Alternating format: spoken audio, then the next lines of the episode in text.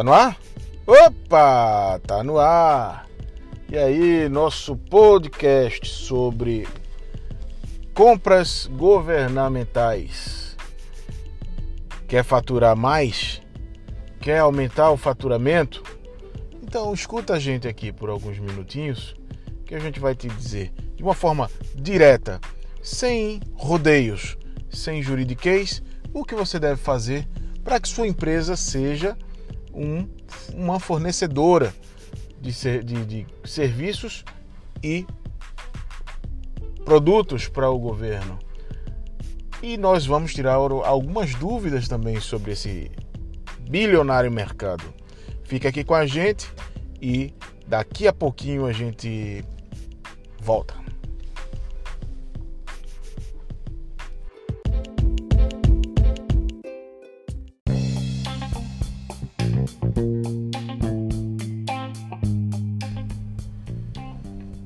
Olha aí, chegamos! Esse é o Conteúdo Pontual, podcast que vai trazer dicas sobre como aumentar o faturamento da sua empresa explorando o bilionário mercado das compras governamentais.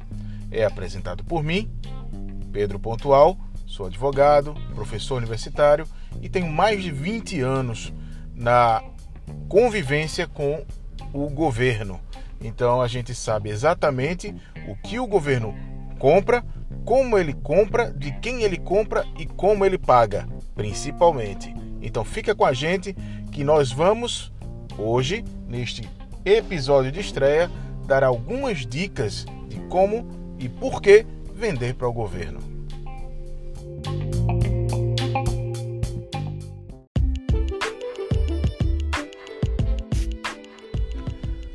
Proposta desse podcast é ir direto ao ponto.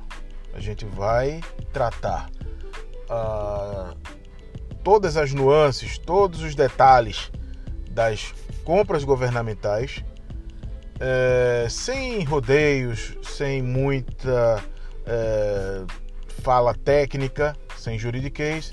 A gente vai falar para você que é microempresário, empresário de pequeno porte, empreendedor, microempreendedor individual, que vai precisar dessas informações para, quem sabe, virar aí uh, um fornecedor do governo.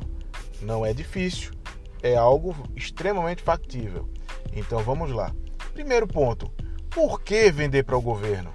Bom, não preciso dizer que os governos, e aí a gente vai, vai tratar de governo federal, estadual, municipal e aí em todas as suas seus desdobramentos.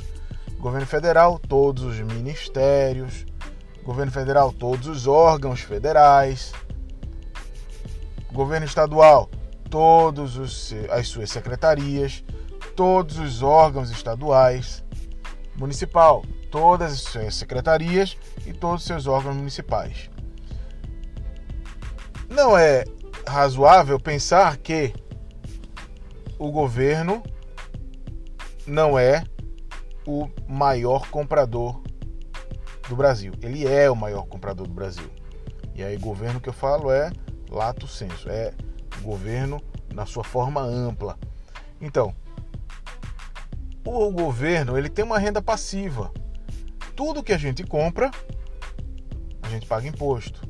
Tudo que a gente ganha, a gente paga imposto. Então, o governo é, digamos, o primo rico da relação jurídica no Brasil.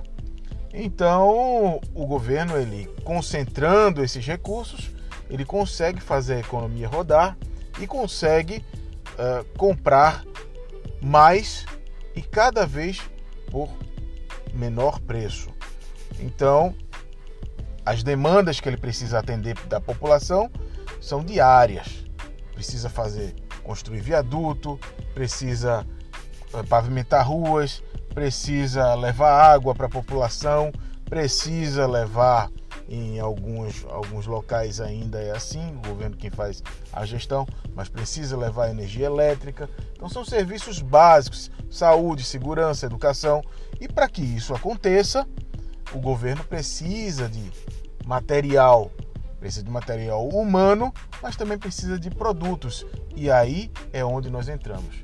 E imagine agora, numa época de pandemia, onde a maior parte da atividade econômica privada está desacelerada. A única pessoa jurídica do país que ainda tem algum dinheiro para gastar, comprar e pagar é o governo.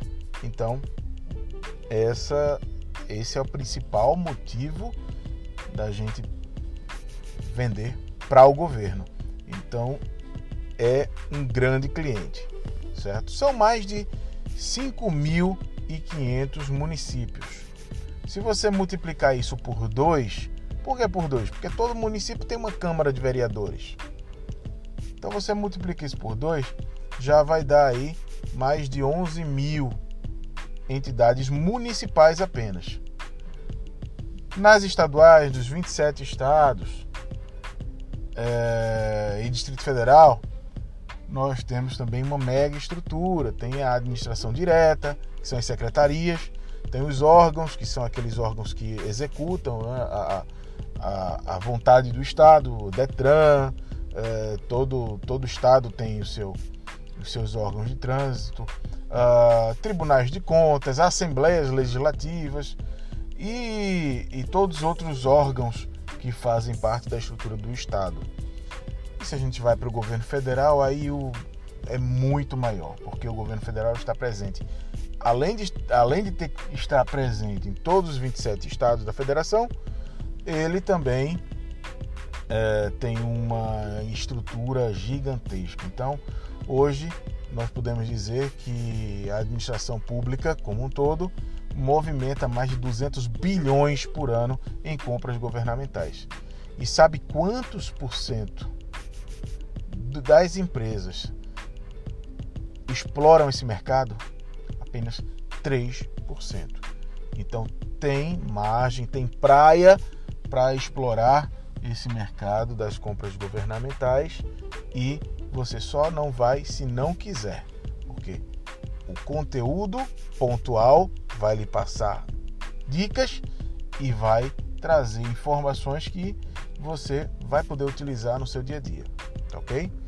É... Então, por que muito empresário ainda não, não tem a cultura de vender para o governo? Primeiro, porque existem algumas, alguns mitos né, da, da, da relação do privado com o público. Primeiramente, é aquele mito do desconhecimento da legislação. Ora, você não precisa ser advogado, você não precisa ter um departamento de, de, de licitação na sua empresa. Existem empresas que fazem esse trabalho para você. Então, uh, não precisaria ter aí uma mega estrutura para fazer isso. 2.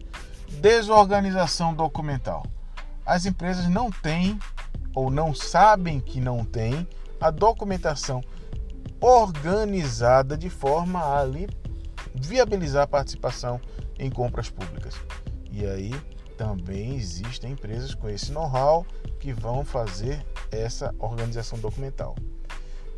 E por fim, que é o pior medo que o empresário tem, é de vender e não receber.